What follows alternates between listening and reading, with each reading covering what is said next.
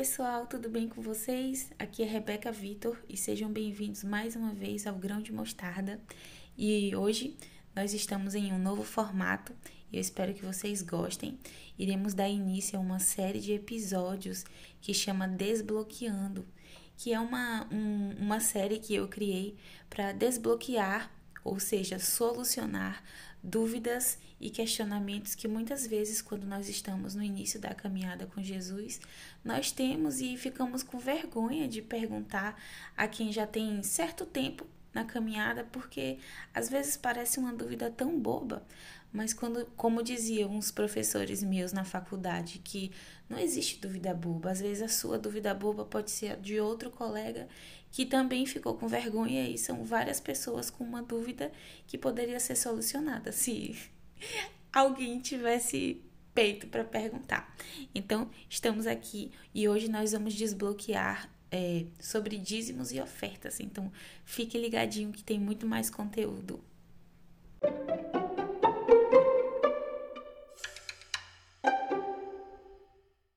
Então, voltamos para falar do dízimos e ofertas. E aí vamos ao primeiro questionamento. Se Deus ele é dono do ouro e da prata, por que que devemos dizimar e ofertar? E a resposta é muito simples, por mais que a gente saiba que faz parte de, da, da contribuição para a manutenção né, da casa do Senhor, que são as igrejas hoje em dia, a Bíblia nos mostra que isso vai muito, muito mais além. Porque a primeira coisa que Deus quer e o mais importante que Ele quer é simplesmente honra. Ele quer que nós o honremos. Lá em Provérbios vai dizer, Provérbios 3, de 9 a 10, vai dizer: Honra ao Senhor com os seus bens e com as primícias de toda a sua renda e se encherão fartamente os teus celeiros e transbordarão de vinho os teus lagares. Então, por aí a gente já vê que Deus ele não quer o nosso dinheiro, até porque ele diz, né, honra a mim e eu vou fazer multiplicar o que você tá tá me dando. Então não é não é dinheiro que ele quer, porque de fato ele é dono do ouro e da prata. Ele quer que a gente o honre, não apenas com com lábios, mas também com atitude. E a, a, o dízimo e a oferta, ela nada mais é do que uma forma de adorar o Senhor com atitude, né? com, com um ato. Lá em, em Salmo 62, 10 vai dizer: Esse povo me honra com os lábios, mas o seu coração está longe de mim. Muitas vezes a gente adora o Senhor com canções e isso é maravilhoso. Pessoalmente, eu amo, mas nós adorarmos o Senhor também com, com o nosso o nosso a nossa provisão, o nosso dinheiro prova muito o nosso coração. E uma, da, uma das outras coisas que o Senhor fala muito é sobre as primícias, né? Que está nesse mesmo provérbio que eu acabei de citar, que é mostrar para Deus que Ele vem primeiro, que Ele é mais importante e não dar a Ele o que sobra. Tem um, um, uma porção da palavra de Deus que está lá em Lucas, Lucas 21, que Jesus ele fala sobre a oferta daquela viúva pobre, né? Que ele ele está observando as pessoas depositarem a, as suas ofertas no altar do Senhor e ele vê que os ricos é, colocaram o que sobraram, apesar de ser uma grande quantidade de dinheiro, muito mais dinheiro do que aquela viúva colocou. Ele diz que ela honrou mais o Senhor porque ela deu tudo que ela tinha. Mas assim, você acha que Deus quer que a gente dê tudo para ele e fique zerado? Provável essa mulher ela deu o, o, dinheiro da sua última refeição, a gente não sabe.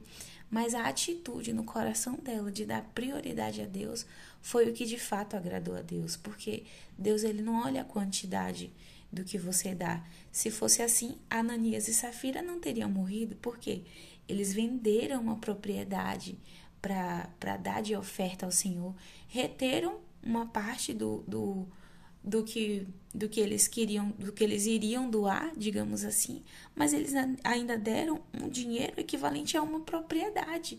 Eu creio que isso deve ser muito dinheiro, mas pela intenção do coração deles estarem erradas, veja o que aconteceu. Morreram os dois Então, assim, não é a quantidade, não é o valor, mas sim a intenção do nosso coração. Tá, aí você pode me perguntar, mas por que honrar com dinheiro? Cara, isso tá muito óbvio, porque não tem nada, nada nesse mundo que mexa mais com o caráter, com a mente do ser humano do que o tal do dinheiro. Jesus mesmo vai dizer que o amor ao dinheiro é a raiz de todos os males. Não é você ter dinheiro, é você ter amor a ele. E aí ele ainda diz que a gente não pode servir a dois senhores, ou a gente serve a Deus ou às riquezas. Então, a gente abrir mão de algo que mexe tanto com a gente pelo Senhor já mostra que o nosso coração está nele. E por muito tempo da, da minha vida, eu pensava que ah, dar dinheiro para a igreja é fim de carreira. Eu posso pegar esse dinheiro, fazer uma feira para alguém, ajudar, ajudar, sei lá, uma, uma casa de recuperação, um orfanato. E isso é legal também, isso é ótimo. Deus manda que a gente ajude órfãos e viúvas, mas ajudar na casa do Senhor faz parte também. E o Senhor fala muito ao meu coração hoje em dia que não importa o que a igreja, o pastor vai fazer com seu dinheiro. O que importa é você e Deus, é você obedecer a esse ordenança.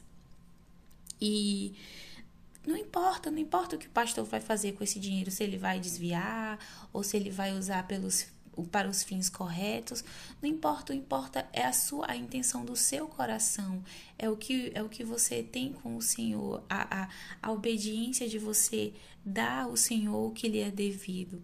O que o pastor da igreja vai fazer com esse dinheiro, meu irmão? O problema é dele, ele vai se resolver lá com Deus. E uma outra dúvida que muita gente tem e que eu também tinha era tipo, qual a diferença de dízimo e oferta? E de fato, eu não sei se existe uma diferença para dizer que um é mais importante do que o outro. Não, elas são igualmente importantes, mas uma vez ouvindo uma pregação do pastor Luciano Subirá, que é um mestre, por sinal recomendo que sigam o canal dele, ouçam as mensagens dele. Ele é de fato um grande ensinador e eu tenho crescido muito com os livros, os cursos e as ministrações que tem no canal dele. Fica a dica aí. E aí eu estava assistindo uma pregação dele que chama o é uma questão de honra. Por sinal, ele tem até um livro com esse mesmo título. E ele conta que uma vez ele foi convidado para pregar na África e aí, quando ele chegou lá, uma das primeiras reuniões que ele foi, teve, né, passaram, né, o, o gasofilácio para oferta e ele foi e deu, assim, a maior nota que ele tinha e deu. Só que ele foi a muitas reuniões e todas as reuniões que ele ia, até quando era só reunião de líderes, a, o pessoal pedia oferta. E teve uma hora que ele se injuriou. E ele falou com o, o, o pastor que tinha convidado ele, ele, pô, vocês sabem que aqui é um país de terceiro mundo, né? E o Brasil, apesar de ser terceiro mundo também, não é, não é tão igual aqui. A gente só passa oferta no culto de domingo. Vocês passam oferta o tempo todo. Como é assim, gente? Já tô ficando duro aqui, de, de sem dinheiro, né? Aí o, o pastor, ele conta muito engraçado essa parte que olha para ele e faz e balança a cabeça em sinal de reprovação. E aí ele explica: nós, nós ensinamos aqui que se você tiver cinco reais e souber que na semana ou no mês ou sei lá você vai a cinco reuniões, você pega esses cinco, divide, né, por cinco de um e leva um pouquinho a cada reunião. E aí ele falou assim, ah, mas não vai dar no mesmo no final?